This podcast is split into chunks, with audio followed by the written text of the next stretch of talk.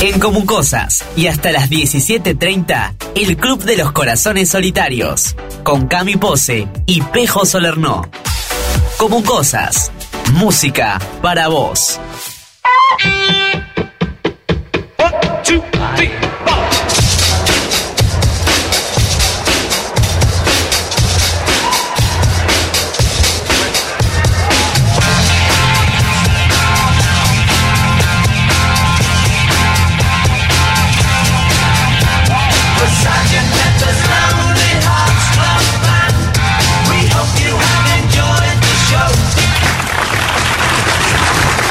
Hola, hola, hola, hola, ¿cómo están?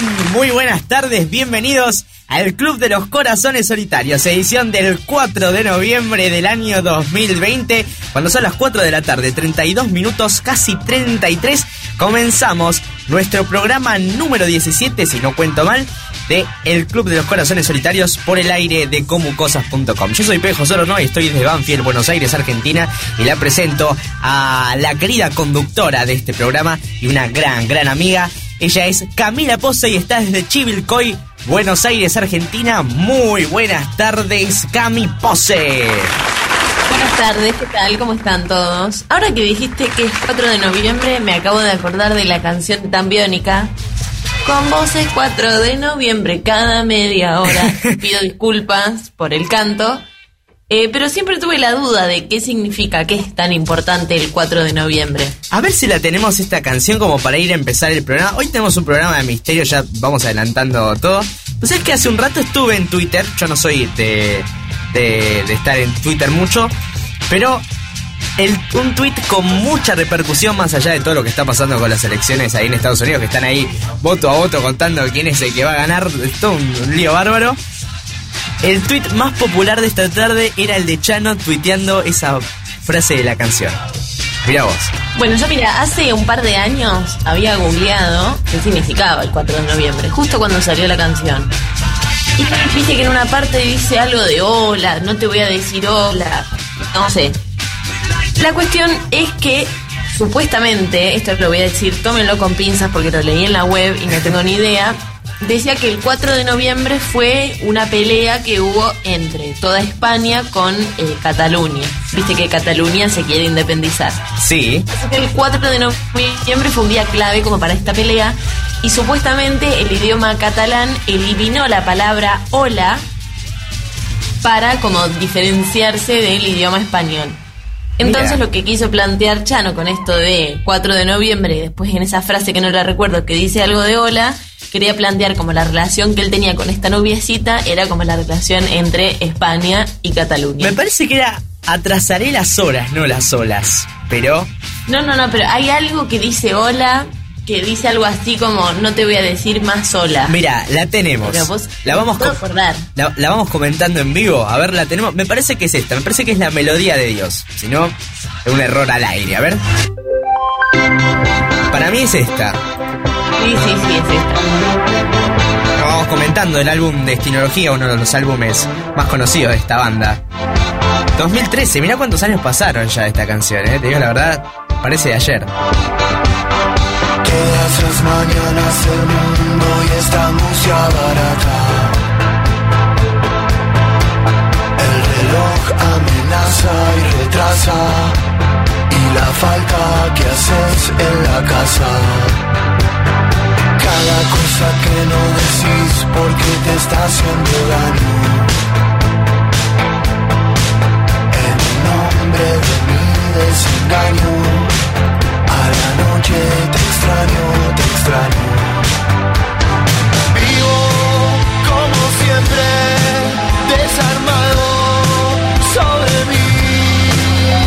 dice. Con voces 4 de noviembre, cada media hora. Atrasaré las horas, horas, horas. Que algo te libre de las penas acompañadoras. Cuando te sientas sola, sola, sola. Lo que tienen las canciones de Tambiónica es que llega un momento, viste, que no se entiende muy bien qué dice la letra. Hay que buscarla para, para entenderla. Mira, acá googleé la letra mientras tanto y escuché, eh, digo, leí la parte donde dice hola. Dice, no quiero nada más sin vos, no quiero estar a solas, no quiero Barcelona, dijo hola. De ahí venía toda la explicación del tema de Cataluña y demás. Mirá vos, no sabía, ¿eh? No lo sabía. Y no sé, no sé de qué año es esta canción, creo que lo dijiste recién. 2013 del álbum, por lo menos el Bueno, álbum. y bien salió, dije, necesito entender qué pasa, porque me pasa mucho con la música, siempre quiero entender qué es lo que quieren decir. Y lo leí en Twitter, viste que también Twitter es como una red social, Sí. medio de me hago el que sé y realmente no sé nada. es como, bueno, el, el- el diga lo que piense y en una de esas le pega. ¿O no? Claro, mira, justamente entré a Twitter y ya no está en tendencia en Argentina, ¿Viste? justamente por esto creo. Justamente lo que yo te decía, sí, uno de los tweets más populares del día de hoy, que, que bueno, entre las elecciones y todo, que está todo el mundo yankee hablando, eh, el Chano está ahí, se asoma entre los primeros trending topics de nuestro país. Así que bueno, yo no sé si pasará cada media hora el 4 de noviembre, por lo menos este miércoles, pero sí tenemos un programa por delante, un programa donde vamos a hablar de un montón de historias misteriosas, ¿no? Eh, una idea que eh, surgió a raíz de, un, de unos hilos de Twitter y que me dice Camiche, eh, hacemos un programa con estos hilos misteriosos que son un poco, por nosotros estamos trabajando sobre historias exactas. Y ahora, bueno, vamos a hacer eh, un popurrí, digamos, de, de temas misteriosos para este miércoles de misterio. Bueno, ¿cómo están las cosas allá en Chivilcoy antes de empezar? Acá un día hermoso. Misteriosas. Realmente, realmente están misteriosas. ¿Qué pasó? Eh, me causa mucha gracia porque cuando uno habla con la gente del barrio, con la familia, están todos alarmados y asustados por eh, la cantidad de casos de COVID que hay. Ah, mira. Todo el mundo está diciendo no, que va a colapsar y que nos empezamos a llenar de coronavirus. Pero cuando uno entra al Twitter de la municipalidad de Chivilcoy, que realmente no sé quién es el que la maneja, o la que la maneja, y te dicen casos de hoy, 11. Entonces uno dice, bueno, ¿quién miente? ¿La gente que habla en la calle, que vive y anda por la ciudad? ¿O mienten los de la municipalidad que en cierto punto sí les conviene mentir? Entonces está como medio misterioso el ambiente. Está raro. Sí, eh, ahora que me decís, eh, hay todo un tema con el tema de las, eh, con el tema de los resultados. Yo no sé si me estás escuchando, me dice su conexión a internet es inestable. Sí, sí, medio entrecortado, pero con, se escucha. con el tema de los casos se armó hace poquito un eh, un problema, viste, con el tema de la Universidad de Oxford que decían una cosa. Eh, que no que no querían contar los casos de Argentina porque no se informaban los negativos. Todo el tema de, del conteo de casos es- está en la mira desde hace unos meses. Algunos dicen que hay más casos, otros dicen que hay menos casos. Eh, yo la verdad que no sé muy bien. Lo que sí veo es que eh, si bien ahora estamos están bajando los casos, cada vez más hay más contagiados también. O sea, es raro también. Porque también hay más muertos y eso. O sea, es, una cosa muy extraña el tema de quién, quién es el que está contando los casos. Realmente no se entiende muy bien. Claro. Yo, mira, eh, desde que empezó esta pandemia que vengo pensando en esto de que por ahí no están contando bien los casos, no solo en Argentina, sino que en todo el mundo, porque al haber números tan grandes incluso me parece difícil poder contabilizarlos todos. Pero sí es una realidad que en nuestro país por ahí se toma un poco menos en serio el tema del conteo, porque desde afuera siempre plantean esto de que en Argentina están mintiendo con la cantidad de casos. Claro, eh, más, teniendo el, el de lo que pasó en Europa, que bajaron los casos, después volvieron a subir, y ahora se están volviendo locos, viste, que no saben qué hacer. Eh, yo no sé, es raro, o sea, la manipulación de casos sería raro porque eh, a nadie le conviene que haya cuarentena, la verdad, porque económicamente es, es una pérdida gigante, eh, y a menos que sea para quedar bien eh, internacionalmente, no sé, es, como, es raro, es raro de comprender. Mira, Eh, si nos ponemos en modo conspiranoicos, que es algo que a mí me gusta mucho hacer, Sí. podríamos decir que en realidad eh, a los gobernantes les conviene tenernos en cuarentena, porque sí. de cierto modo nos tienen controlados. En algún momento nos tuvieron controlados porque hoy yo salgo a la calle y, y realmente parece Que no hay nada. virus, que no hay pandemia, pero en un momento sí nos tuvieron a todos controlados. Sí, Y al sí, sí. conspiranoico, al que le gustan esas teorías locas, eh, le surgió esta idea, ¿no? De nos tienen en cuarentena porque les conviene, porque los controlan. Y en cierto punto, ojo, puede tener un poco de razón. Para mí hay, hay, o sea, acá, hay- acá hay mucha tela para cortar. Es un tema re interesante que, que, bueno, uno no va a decir barbaridades al aire porque la verdad que yo desconozco eh, y no sabría decirte. El virus existe, viste que hay gente que lo niega. El virus está, existe. Claro, pero bueno, eso es de lo único que estamos seguros. Que el virus existe. El Ahora, virus ¿por qué existe. existe? ¿Quién lo trajo? Y demás, ya es misterio. Sí, no, y más misterio me parece que es. eh, todos. O sea, ¿qué es lo que está pasando en Europa con esa nueva cepa que apareció que es mucho más peligrosa de la que era antes? Viste que, dicen que todavía las vacunas resisten. Todo el tema de la vacuna atrás, la verdad que son. Es muchísimo, es un, pozo muy profundo y del cual es muy difícil hablar porque se dicen muchas cosas, en internet hay, hay muchas teorías, se habla muchísimo en la televisión, los países dicen un montón de cosas, bueno, es, es muy... Es un tema delicado, es un tema extraño y también muy delicado, ¿viste? Yo realmente elijo creerle a Bill Gates, eh, que dijo que vamos a volver a lo que era la vida normal recién en 2023. La va, la va Eh, estirando igual, ¿eh? Porque había dicho... había, viendo, había dicho diciembre. ¿Cómo? Ah, Él había dicho diciembre a principio del 2020. Claro, igual me parece que también tira el 2023 como me atajo de antemano, ¿entendés? Claro. Yo te digo 2023 y después si pasa en 2021, 22, bueno, yo tiré 23. Claro, sí, el tipo va tirando puede ser 2035, le pegó, lo- esperemos que no, pero le pegó también a 2035, ¿viste? Es como le va, va, va viendo. Va- a- a- algún año le va a Lo pegar. importante es que hay que tener fe, que ya sea el año que viene, el otro o el otro, eventualmente esto se va a terminar y vamos a volver a Sí. vivir nuestra vida como la conocíamos. Así que fe, gente, mucha fe. Mucha fe, alegría, tratar de ponerle mucha buena onda y por supuesto cuidarse. Bueno, estamos en nuestras vías de comunicación cuando son las 4.44. Mira, 4.44 de un 4 de noviembre. Faltaría que sea 4 de abril y 44444 del 2004. Faltaría también. Sería el fin del mundo, como estuvimos hablando hace poco. La claro, hace muy poquito también hablamos de eso. El, el 12 del 12, el 2 de las 12 12, todavía estamos vivos. Hay que ver el año que viene. Nuestro Instagram, arroba como cosa guion bajo.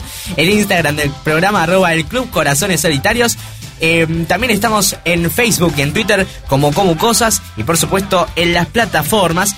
En TuneIn, en Radio Cat, en Extrema, en Radio Garden, en Spotify, en Apple Podcast. Estamos en todos lados. Nos encontrás, buscás la palabra como cosas o eh, el Club de los Corazones Solitarios como cosas y ahí te encontrás con todo el contenido que tenemos, el podcast, tenemos este un mini perfil para que nos conozcas un poquito más eh, de lo que nos conoces ahora al aire y bueno, y también así compartís eh, con tus amigos y en las redes sociales eh, si te gusta el programa, por supuesto, y si querés que los demás lo escuchen.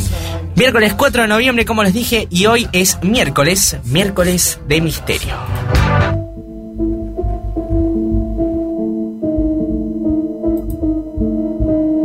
Bueno, como les decíamos hace un ratito al comienzo del programa, hoy elegimos dos historias cada uno, es decir, cuatro historias, que son historias que no tienen conexión entre sí, son bastante tranquilas, o sea, de lo tenebroso son bastante tranquilas de las montón de historias que estaban en este sitio para poder elegir. Eh, y decidimos traer unas que son interesantes y tranquilas, porque realmente hay muchas que dan más miedo, y sobre todo son historias más macabras. Pero bueno, hoy elegimos cuatro, y más adelante seguramente vamos a tener más. No sé si te parece a vos, Cami, de empezar.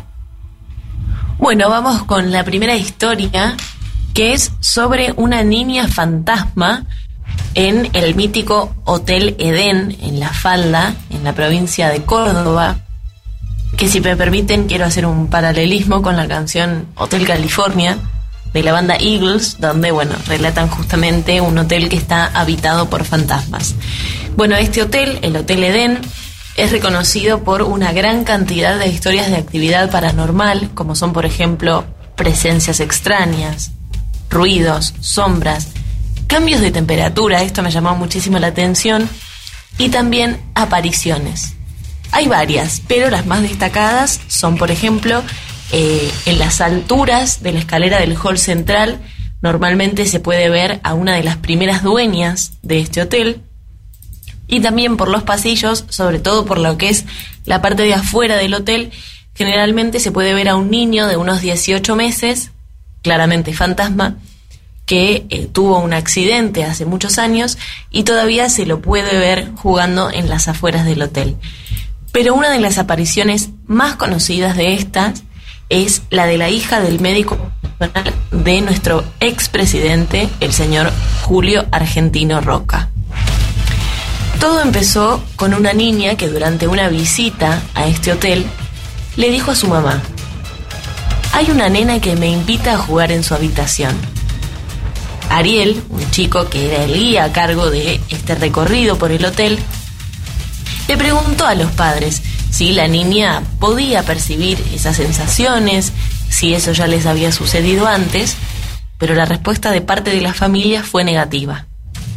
Eso quedó archivado, nunca nadie dijo nada, pero la historia se repitió varios años después, con un guía completamente distinto y otra familia.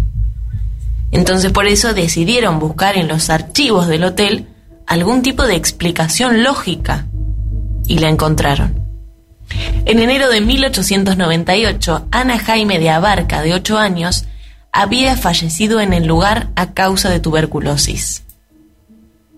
Unos años después, Patricia Sato, una turista, fue en el verano a una de estas visitas nocturnas que se realizan en el hotel y tomó una fotografía, simplemente como para mostrarle a alguien, miren qué lindo el hotel en donde estoy, y en esa fotografía se puede ver a una niña que se asoma desde la puerta, que sería eh, la puerta a la habitación donde murió la hija del doctor que atendía a Roca. Entonces, bueno, los empleados del hotel aseguran que cada vez que pasan por esa parte se escuchan gritos como si vinieran de una niña. Y aquí eh, la chica que... Bueno, justo se nos acaba de cortar. ¿Pasarían un tiempo en este hotel? Se nos acaba de cortar la, la comunicación justamente si hablamos de misterio. Cami, no sé si estás ahí. Sí, sí, sí, aquí estoy, ahora escucho. Sí, si volvés un poquito para atrás, que, que se había cortado recién. Bueno, más o menos de dónde. Desde eh, los empleados que contabas.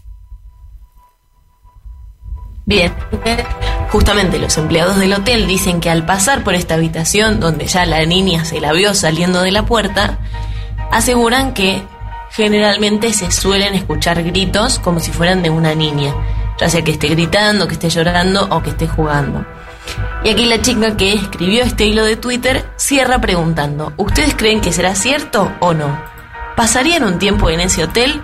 Bueno, a esta segunda pregunta eh, yo diría que no, no iría ni loca a ese hotel. ¿Por qué? Porque creo que es cierto.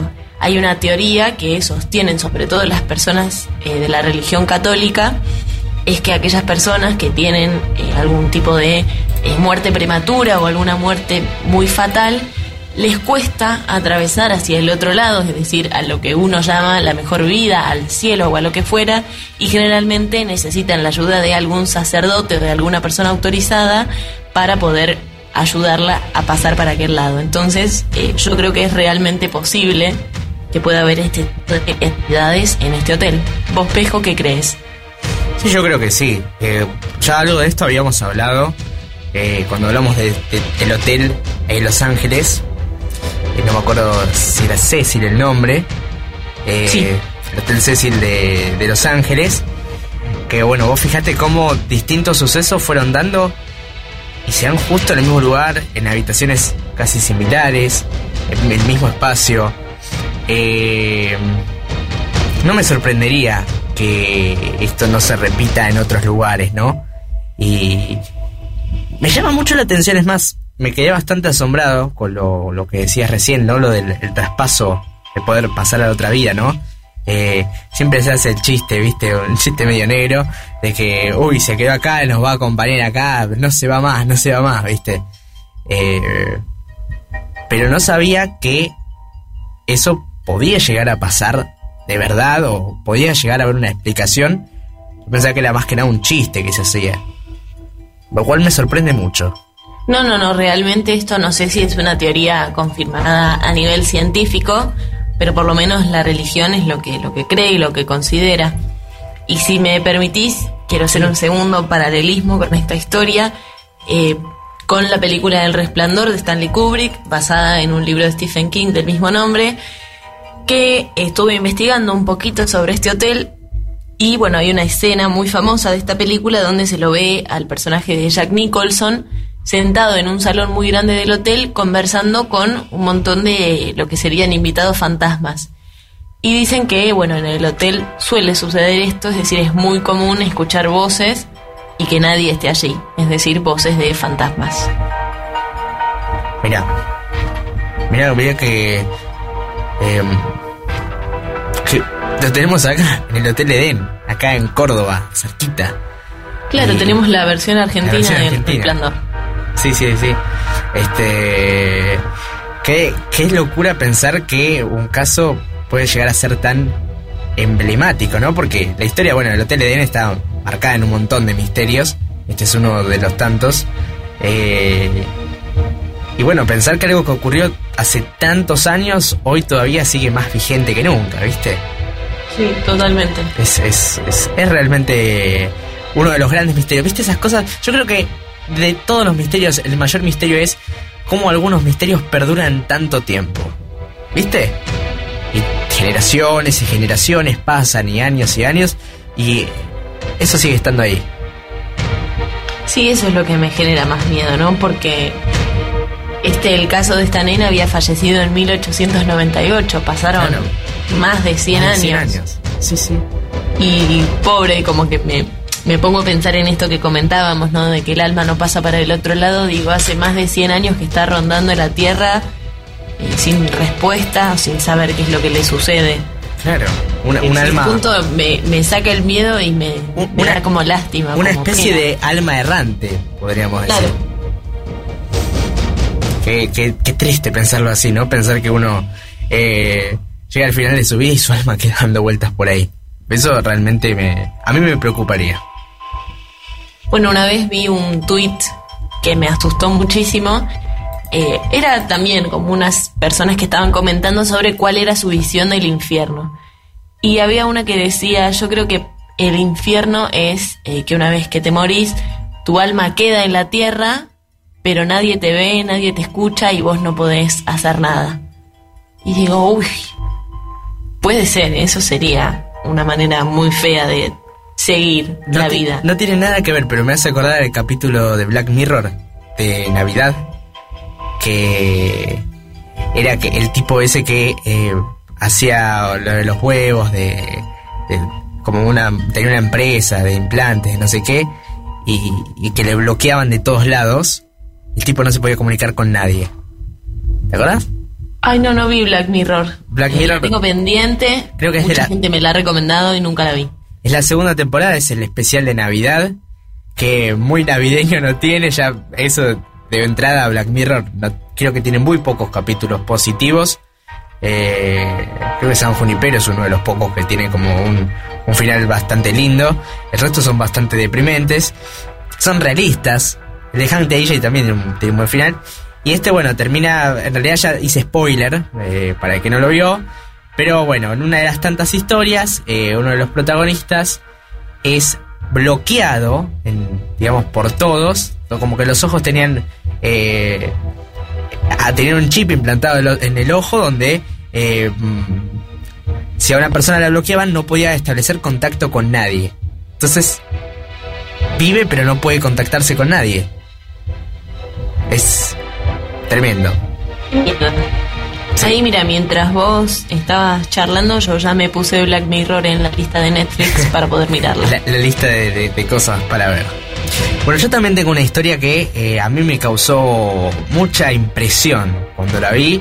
Los invito a que busquen el, el enlace. eh, en Hilos Curiosos en la cuenta de Instagram. Eh, esto data del 11 de octubre la, la publicación, así que no es de hace tanto. Y es el espeluznante caso de la mujer maniquí.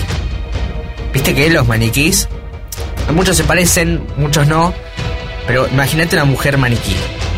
Y ya la foto es realmente muy impactante.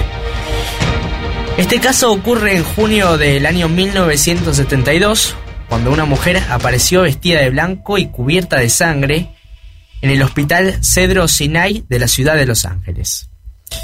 Eh, bueno, al principio no causa sorpresa esta, esta figura que cae así porque la gente eh, a veces llegaba muy accidentada y eh, iba directamente al hospital. Y este hospital se caracterizaba por recibir urgencias, todos los hospitales, pero este de urgencias un poco más graves.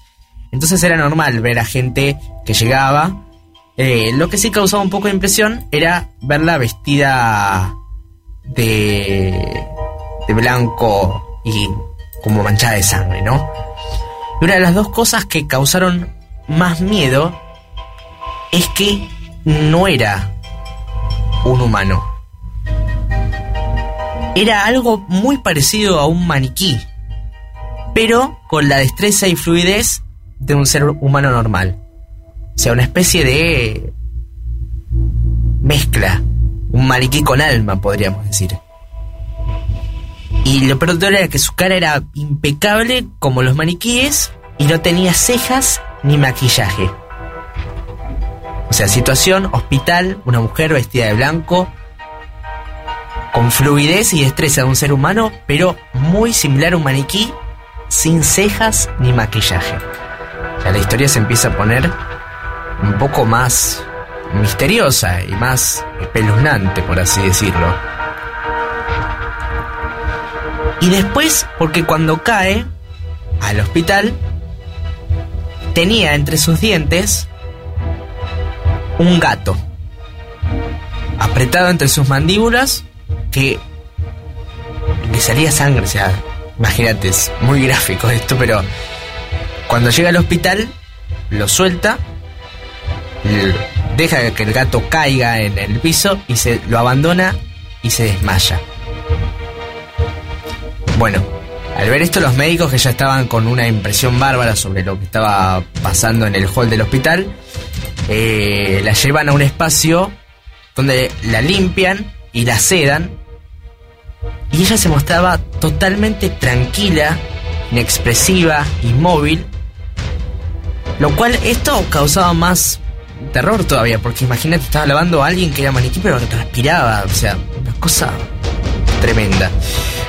Eh, los doctores la retuvieron un ratito hasta que pudieran llegar las autoridades para poder ver qué era lo que pasaba. Eh, no podían conseguir respuesta, no hablaba, no protestaba, no pestañeaba, no hacía nada. Los médicos se sentían muy incómodos eh, al mirarla, porque era una, cosa rarísima. Eh, pero cuando intenta el personal de salud darle un calmante, ahí se defiende con fuerza extrema.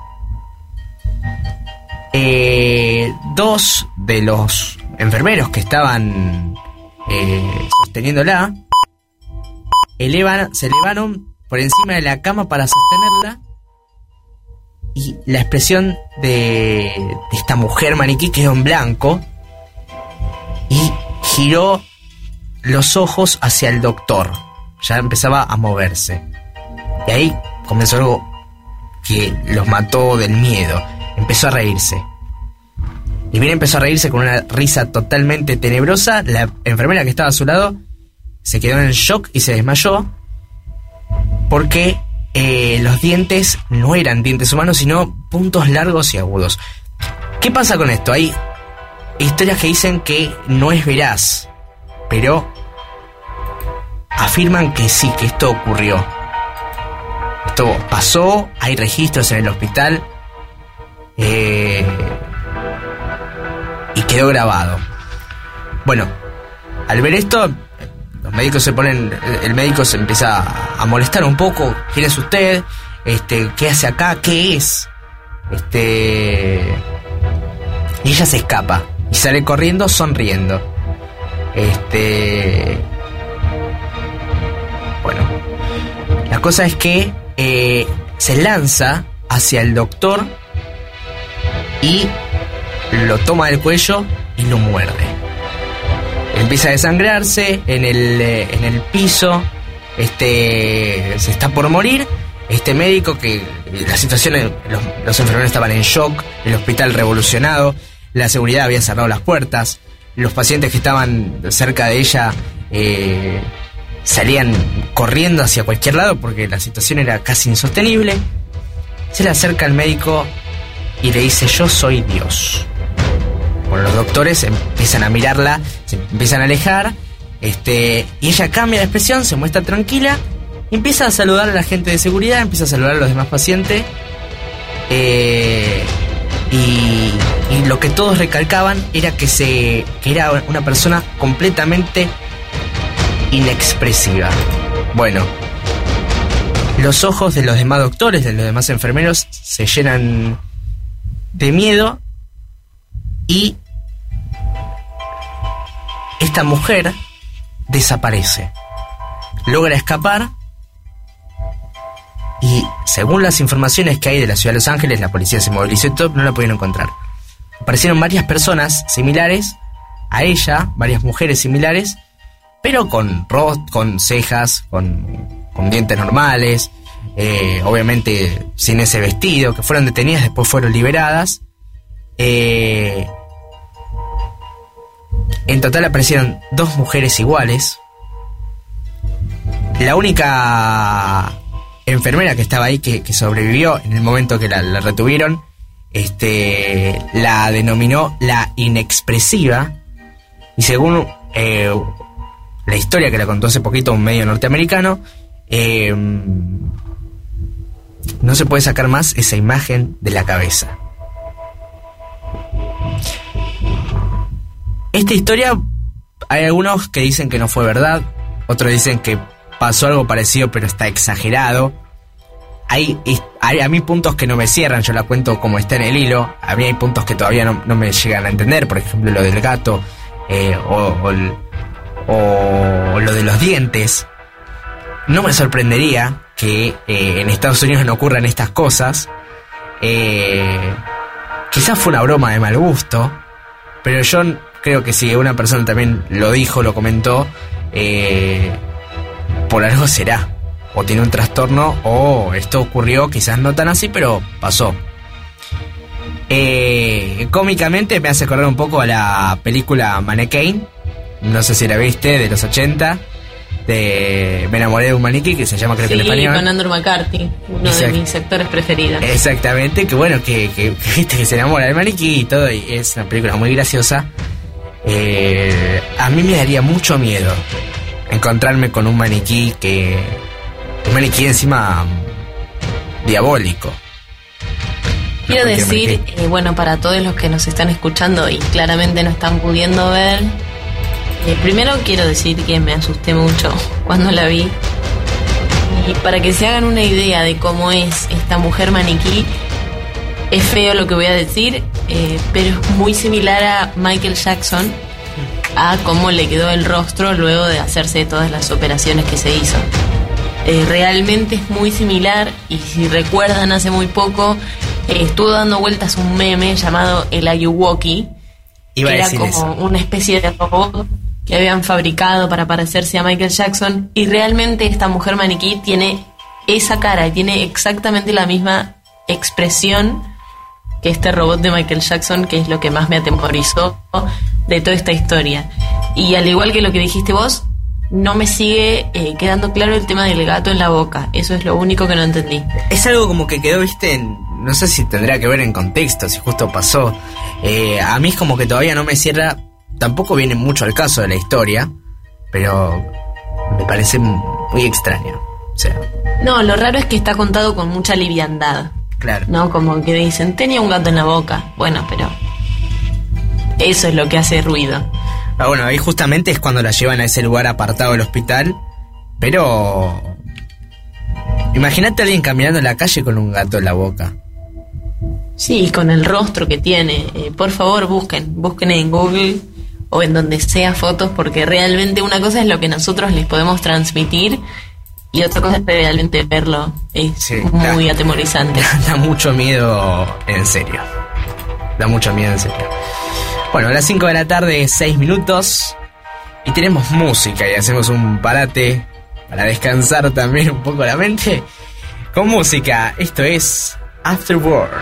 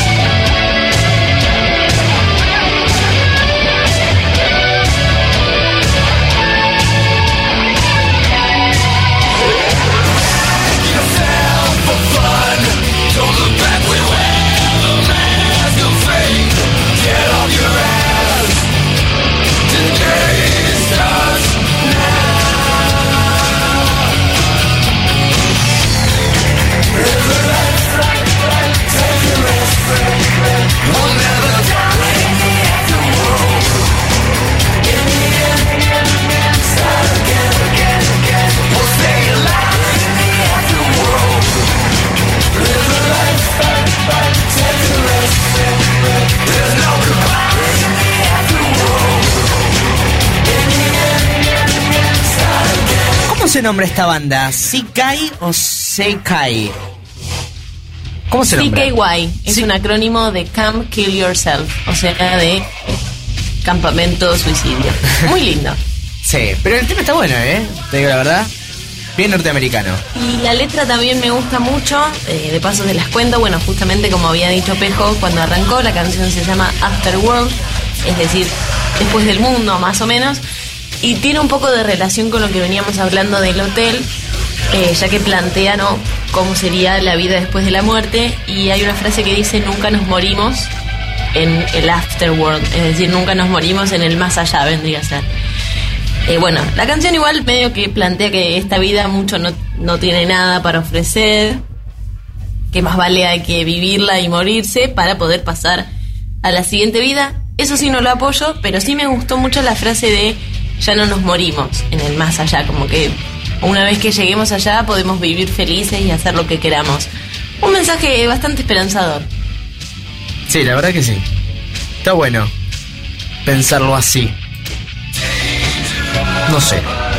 Y más o menos explica el, el nombre de la banda que sea Campamento Suicidio. Es todo un misterio el más allá para mí. Sí, me, un misterio que.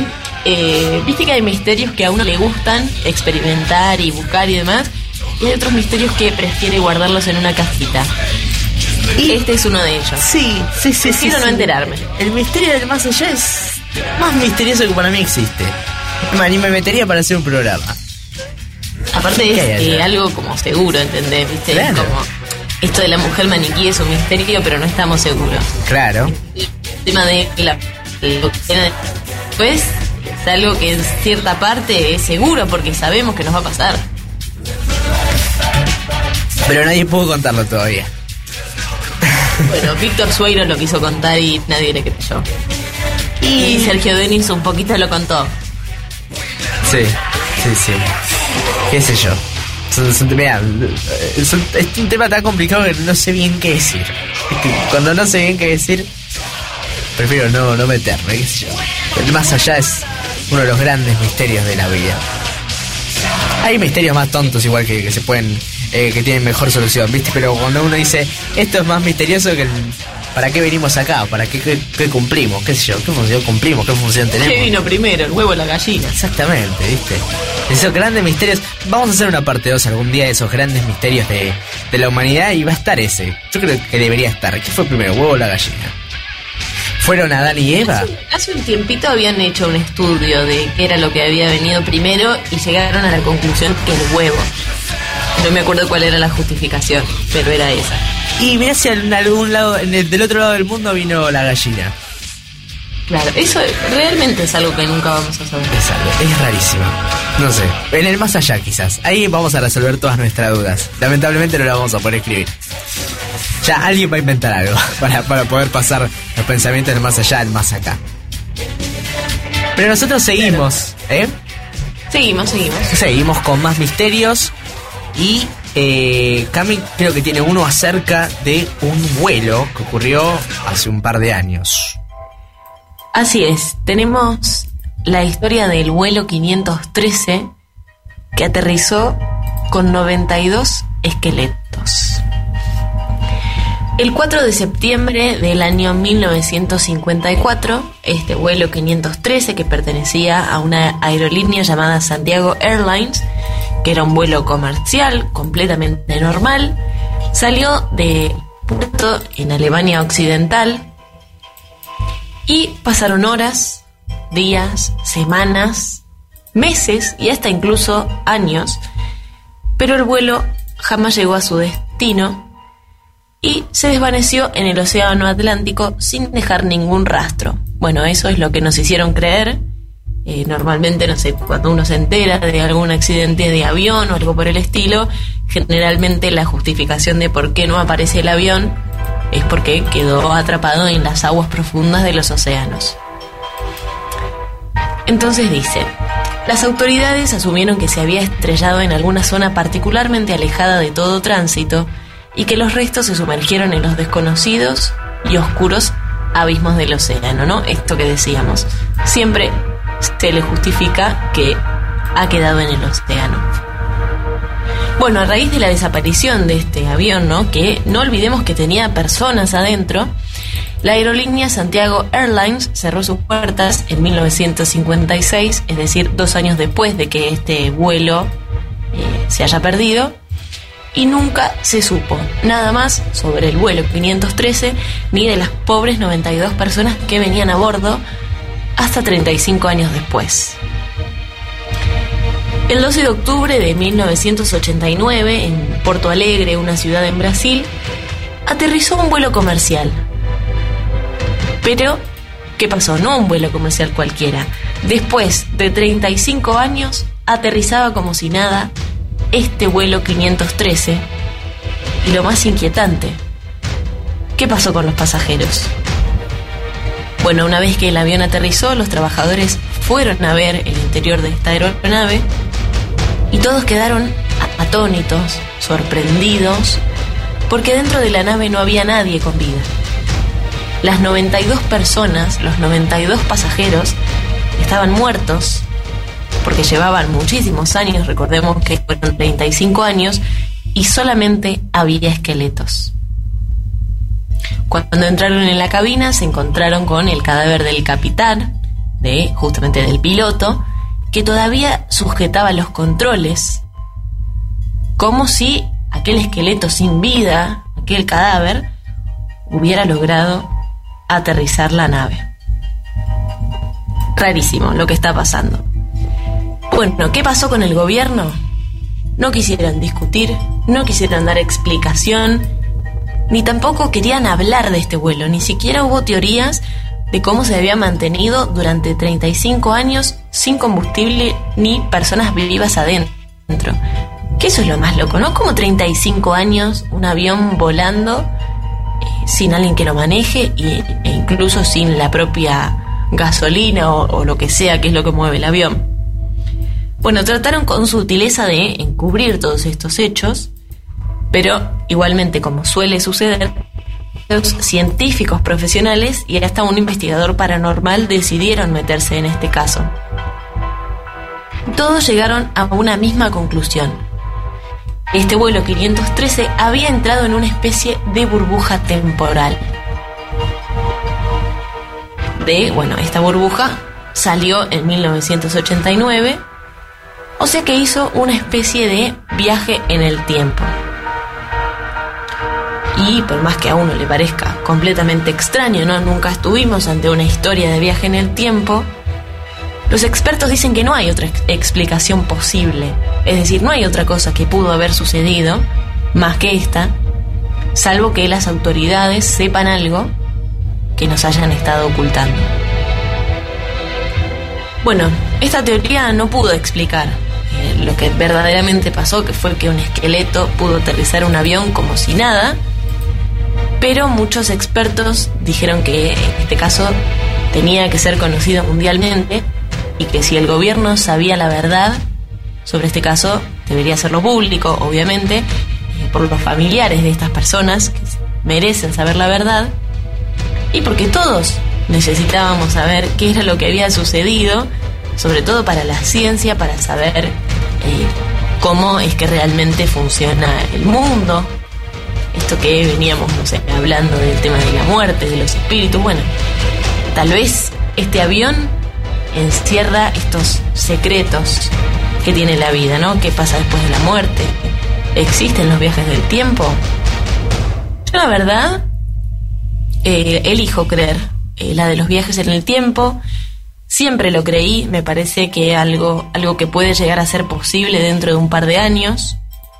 Eh, no sé, hay, hay gente que ha hecho unos cálculos, es decir, con unas ecuaciones físicas, matemáticas o lo que fuera, dicen que uno podría llegar a romper la barrera, no sé si de la luz o la del sonido, y así puede hacer un viaje en el tiempo. Así que yo realmente creo que, que ha sido eso.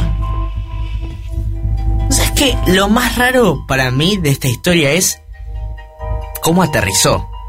O sea, como de la nada llegó un Sí, avión. eso realmente es inexplicable. Porque, teniendo radares, teniendo todo un sistema que en ese momento quizás no es el mismo que hoy en día se tiene en los principales aeropuertos, pero no estamos hablando de ningún país soviético ni nada por el estilo, así que eh, era un país eh, que, tenía los recursos. eh, y me sorprende el hecho de cómo un avión aterriza, no se estrelle, o sea, no se choque, aterrice bien, pero lo que llegue es un esqueleto. Claro, porque, a ver, los aviones tienen una especie de piloto automático. Sí, pero viniendo de... Pone la velocidad que crucero y demás. Pero yo tenía entendido que este piloto automático funciona mientras que el avión está volando. Es evitarle al piloto estar con las manos en el control todo el tiempo. Yo no creo que con ese piloto automático uno pueda aterrizar solo un avión. No, pero más allá de eso, el- la época, porque era, una, era quizás un, un avión de otra época. Yo no sé si el sistema de piloto automático funcionaba ya en esa época. Claro, estamos hablando de la década del 50 ya. Claro, yo no sé en qué año comienzan los pilotos automáticos, pero realmente eso es lo que más, más dudas me deja. ¿Cómo aterrizó bien? ¿Cómo no se chocó con otro avión en el camino? ¿Cómo no hubiese sido mucho más trágico, no? Quizás si chocaba con otro avión. Eh, es todavía como algo que no me termina de cerrar. Y con respecto a los viajes en el tiempo, a mí pers- personalmente me encantaría. Quizás no me encantaría viajar en el tiempo y ser parte de ese tiempo. O sea, eh, ¿a qué quiere decir esto? Es que no quiero hacer como volver al futuro, viste, que cambia todo el transcurso de la historia. Claro.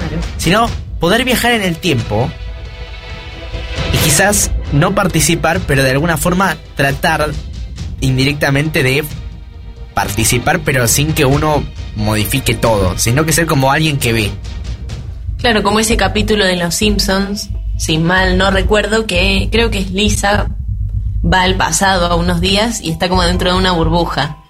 Y ella puede ver todo, pero nadie la ve y no influye en lo que está pasando. Mira, no me acuerdo de ese capítulo. Pero. Pero sí, eso. Ser parte del pasado o del futuro. Ver lo que te va a pasar. Pero no interferir. Porque imagínate esto. Imagínate si la gente estuviese cambiando todo el tiempo. Porque siempre es el protagonista de las películas es uno solo. O las historias es uno solo. Pero imagínate si todos hiciéramos lo mismo al mismo tiempo. Ahora estamos haciendo la radio y ahora estaríamos en la pileta, qué sé yo. O en Cosal o en cualquier Claro. lugar dando vueltas, qué sé yo, o en el espacio, o no estaríamos. Porque si uno cambia el tiempo y todos hacen lo mismo, todos cambian las situaciones. Tengo una pregunta para hacerte, A ver. que me acabo de surgir. Si tuvieras la oportunidad de viajar en el tiempo, Sí. te aseguran que al otro lado llegas bien, llegas entero y te aseguran que tenés la vuelta a tu casa. ¿A dónde irías y por qué? ¿Irías al futuro? Iré al futuro para quedarme tranquilo de algunas cosas de las que hoy estoy intranquilo. No sé si me explico. Sí, sí, sí. Por ejemplo, tener un trabajo. Me gustaría saber si el día de mañana voy a tener un buen trabajo voy a estar tirado en la calle. Entonces, como ir, a veces como a uno le genera ese miedo de decir, bueno, a ver, me iría al 2031. ¿Estoy bien? ¿Estoy feliz? ¿Estoy? ¿Existo? Y después me vuelvo y por ahí uno se queda más preocupado, pero empieza ahí a, a, replantearse. Para mí, yo no viajaría al pasado porque... eh, porque siempre está esa lo de la... Lo de decir, y lo hubiese cambiado, pero por ahí no salía. O sea, es mejor saber qué pasará para cambiarlo en el presente. No, yo sí iría al pasado. eh, una de las grandes cosas que me gustaría ver sería el nacimiento de Jesús. Simplemente porque, bueno, soy una persona católica, pero a veces tengo mis dudas. eh, que siempre, cuando yo lo planteaba en el colegio, fui a colegio católico, decían estas dudas se van con la fe. No me alcanza. Entonces, sí me gustaría mucho ir a ver el nacimiento de Jesús y después más llevándolo hacia lo que sería más un amor terrenal o algo más posible, algo más normal, entre comillas, eh, ir a ver algún concierto de los Beatles. Sí, Al genial. futuro no, me, me asusta demasiado, entonces siempre me quedaría en el pasado. Volver al pasado para, eh, para poder disfrutar de cosas que ya no están más también me encantaría. Eso sí, Sí, eso sí me eso. encantaría. De mi vida personal no sé. quizás no, pero de para disfrutar de cosas que hoy en día no se disfrutan, o que no están, o que... Eh, poder ir a conocer las Torres Gemelas, que hoy en día ya no están. Sí, sí, sí. Claro, cosas que hoy no existen y que estarían buenos haberlas visto. Sí, en eso lo comparto totalmente con vos. Eso me encantaría. Eh, nosotros que somos fanáticos de la década del 90, vivir cosas en los 90, ¿no? Quizás. Y poder meterme en una casa y ver videomatch en la tele. O entrar a internet. entrar a internet de esa época. Imagínate que toda lenta. Que ver a Pachu Maniquí, ese es otro de mis sueños. sí, sí, sí, eso, eso sería genial. Pero poder vivirla y también, pero también sería extraño porque quizás sabemos que no siempre pasaron cosas buenas en todas las épocas y quizás se lleva uno una desilusión al ver que, que no todo es así, que no todo es color de rosas o no todo es como lo- uno lo imagina. Claro, por ¿no? ahí uno idolatraba mucho algo y al final es una decisión. ¿Cuántas veces se nos han caído ídolos por, por darnos cuenta de que la cosa no era así? Sí, Imagínate, podría ser un, un listado largo. no sé, es, es, es realmente... eh, yo creo que el viajes en el tiempo sería uno de los misterios, pero uno de los misterios que sí me encantaría resolver. Que sí me sentaría a ver. Claro, si tuviera la capacidad y el conocimiento de la física y demás, sí, y me gustaría poder ser yo quien descubre Eh, que la es puerta, posible. la puerta del tiempo. Voy a recomendar una, recomendarte una, una serie que esta serie eh, me la pasó Agostina, el otro día hablamos con ella, ¿te acordás? Eh, y es una serie española que se llama El Ministerio del Tiempo. El Ministerio del Tiempo es como un ministerio que depende del gobierno español, que tienen mi- miles de millones de puertas, donde abren una puerta y viajan a una época histórica y a un día cualquiera, por ejemplo, al 15 de junio de 1593. Y existe ese día.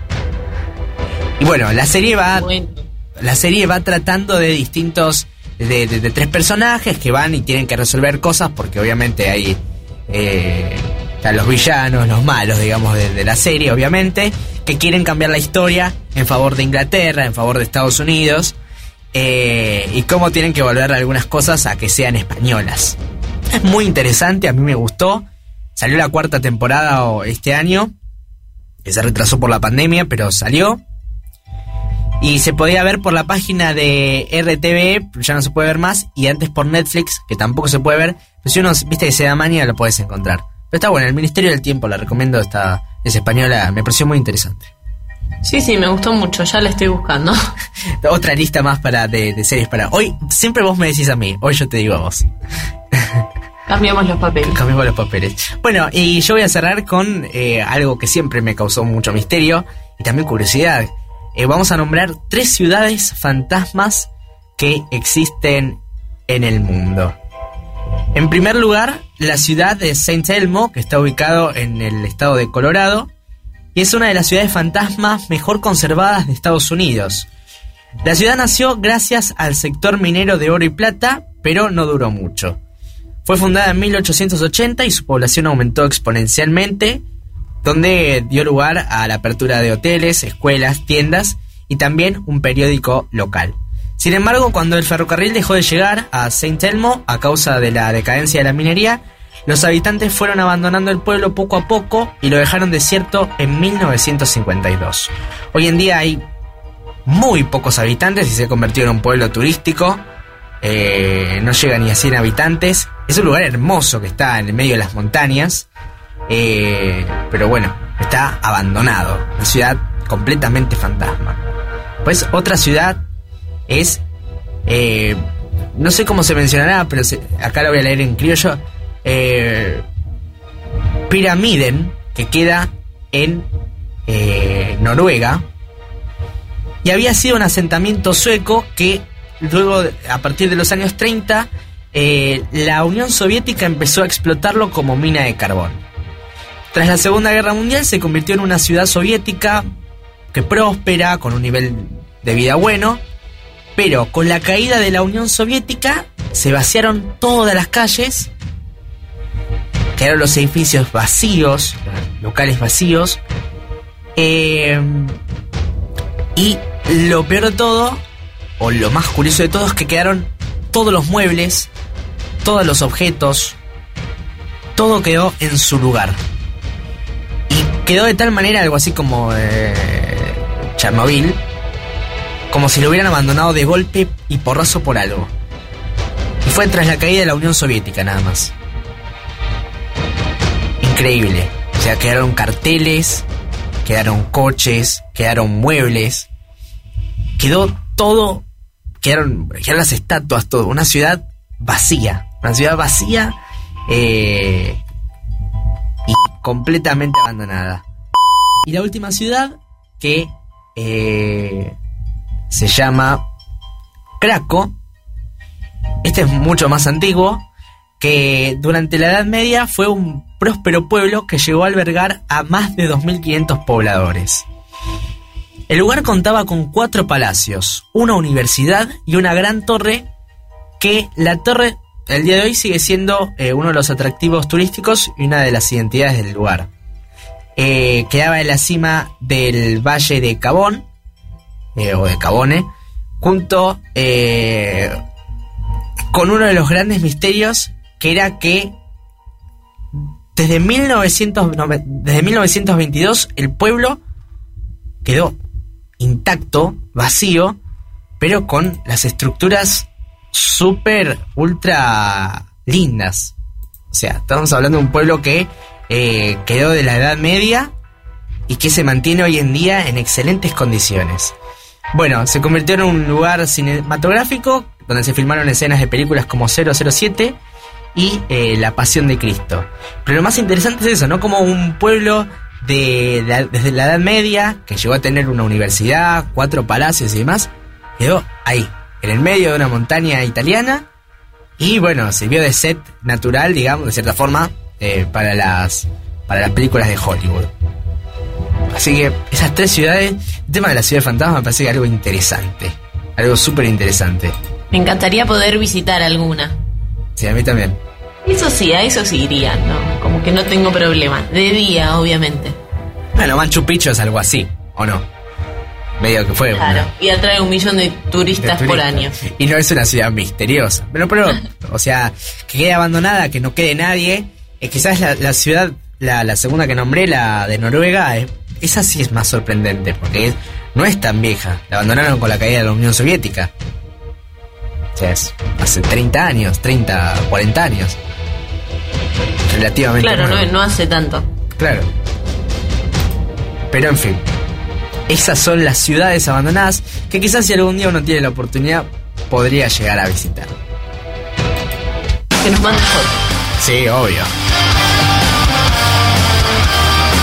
Esto es House of Sleep de Amorphis.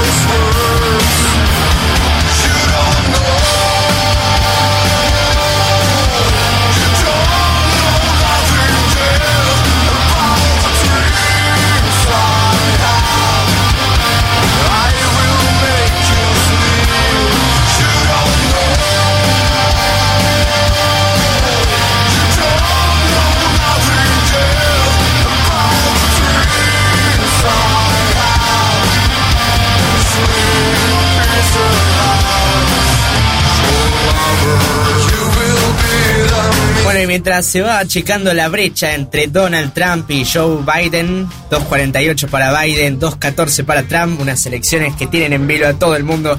Ya se está hablando de fraude, ya empezaron nuevos misterios para, para resolver. Ya la gente del partido de Trump le, pidió a la Corte Suprema que detenga el, el conteo de votos en el estado de Michigan, donde al principio estaba ganando Trump, ahora está ganando Biden. Bueno, están ahí, dicen que mandaron votos que no había, que aparecieron. Bueno, una locura que ya se está bien norteamericana. De unas elecciones que sabíamos que iban a, a traer un montón de consecuencias, pero bueno, que se está diciendo de todos los dos lados. Los demócratas dicen una cosa, los republicanos dicen otra cosa. Fraude por aquí, fraude por allá, están los rusos dando vuelta. Bueno, bien de la política estadounidense de los últimos años. Así que nosotros, como mucho, eh, no tenemos para hacer. Pues somos otro país, somos Argentina, tenemos nuestros propios problemas. Eh, vamos a seguir. Nosotros tenemos, como decíamos al principio, el problema de- del conteo de, de los casos de COVID. Que esperemos que los cuenten bien, sobre todo, más que nada, para porque con algo tan eh, tan serio como es el, el conteo de casos de coronavirus, donde está muriendo lamentablemente, lamentablemente un montón de gente y está también el lado de la economía del otro lado, eh, que con esas cosas no se jueguen, que no se haga política con eso y que realmente se se hagan las cosas como hay que hacer, dejar de hacer la grieta y hacer las cosas como lo hay que hacer. Veremos si la vacuna rusa esa que, que van a importar o que ya importaron eh, realmente tiene éxito, esperemos que sí, eh, para que lo más, dentro de lo más pronto posible podamos volver a estar en las calles viviendo nuestra vida no como era antes porque hay un montón de cosas para aprender, pero sí con la normalidad poder vernos y hacer eso. Bueno, llegamos al final de nuestro programa. Gracias, Cami, como siempre. Gracias a vos, Pejo, gracias a los oyentes.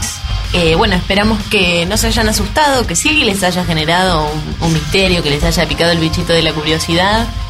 Nunca lo queremos hacer del lado para que se asusten, sino como un, un medio de entretenimiento. Y hoy estoy con vibras así que les quiero decir a todos que todo esto pronto terminará y vamos a volver a vivir la vida que todos conocíamos. Ya va a llegar lo bueno. El público aplaude. Gracias, gracias, estudio. El estudio está rebosando de alegría y aplaudiendo. Este sí, como dijo Cami, con alegría, con fe y vamos que todo esto a cuidarse y que las cosas salgan bien. Bueno, Cami, como siempre te agradezco muchísimo eh, por la compañía de este programa. Como dijo ella, también son historias de misterio que no pretendemos asustarlos, sino compartirles algunos de estos secretos que existen en la humanidad desde todos lados del mundo y que a veces merece la pena saber para estar ahí, chusmear un poco y curiosear sobre los grandes misterios de la humanidad que desde hace años, desde los siglos de los siglos, este, dan vueltas por la cabeza de todos los seres humanos. Así que bueno, Cami, nos vamos a reencontrar el viernes a las cuatro y media de la tarde. Así es, así que hasta el viernes, gente querida, estudio querido, pejo querido, nos reencontramos en unos días. Nos reencontramos el viernes, como dijo Cami, a las cuatro y media de la tarde por Como Cosas. Esto es el Club de los Corazones Solitarios. Que tengan todos ustedes una muy buena jornada. Esto fue el Club de los Corazones Solitarios, con Cami Pose y Pejo Solarno. Y lo volvés a escuchar el viernes a las 16.30. Como cosas. Música para vos. Todos los derechos reservados.